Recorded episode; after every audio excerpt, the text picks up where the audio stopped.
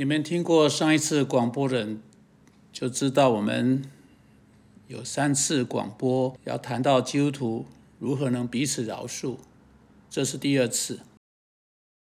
我们开始研究路加福音第十七章，从第三节开始，耶稣说：“你们要谨慎，警告我们，这不会是一件容易去做的事情。”他接着说：“若是你弟兄得罪你，就劝诫他。”他若懊悔，就饶恕他。在上一次广播中，我们讨论这一节经文的上半段：若是你的弟兄得罪你，就劝诫他。我们看见这句话，把劝诫的义务放在我们身上，在爱中跟弟兄说到他对我们所犯的过错，我至少是我们认为他对我们所犯的过错。现在我们要转到一个更加困难的题目了。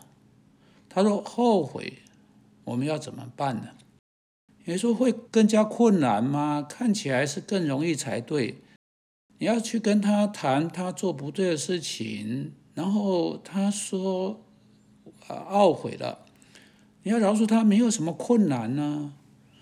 如果他来跟我讲对不起，我懊悔的，你能饶恕？对我很容易啊，这好像不难啊。如果这是你的想法的话，你最好小心，因为耶稣说你们要谨慎。我要警告你哈，耶稣说，一旦这个人来找你，跟你说对不起，你就说好，我饶恕你，并守住这个承诺，这对你不会像你想的那么容易。让我们来更仔细思考一下耶稣的这句话。他在第四节说。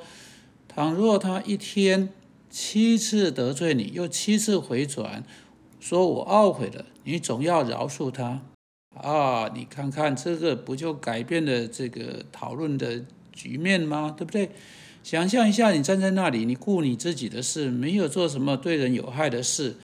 你是一个相信耶稣基督的信徒，你已经信靠他做你的救主，你的罪已经得了赦免，你知道你正往天堂路上走去，你不完全。但至少在这个例子中，你是没有做什么去招惹你的弟兄，使你跟他有任何的难处啊，或者使你得到不该有的回应。但突然间，这里来了一个弟兄或一个姐妹，不分青红皂白的，重重的打了你的鼻子一拳，不管是实际上的或象征性的，砰！你就在那里，你的哇，你把你的鼻子啊甩了一下，抹掉你。鼻子上的鲜血，你要想办法站好。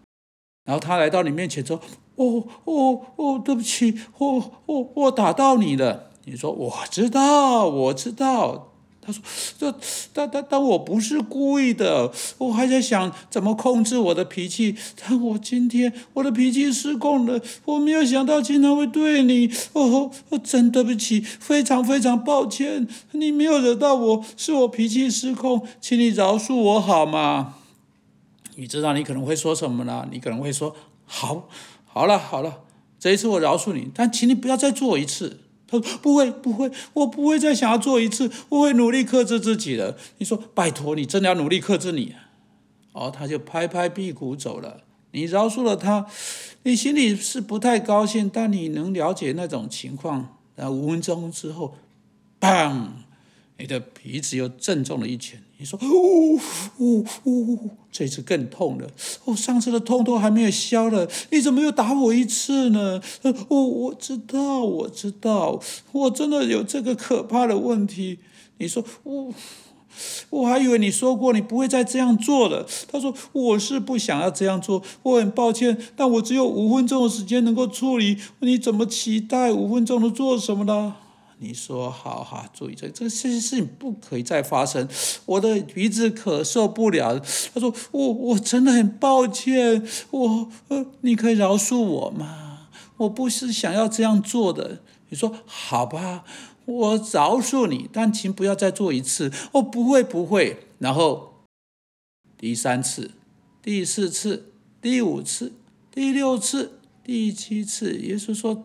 全部都是在同一天发生，bang bang bang，全都打在你同一个痛点上面。我告诉你，当你一再被打的时候，你要饶恕人，这是不容易的。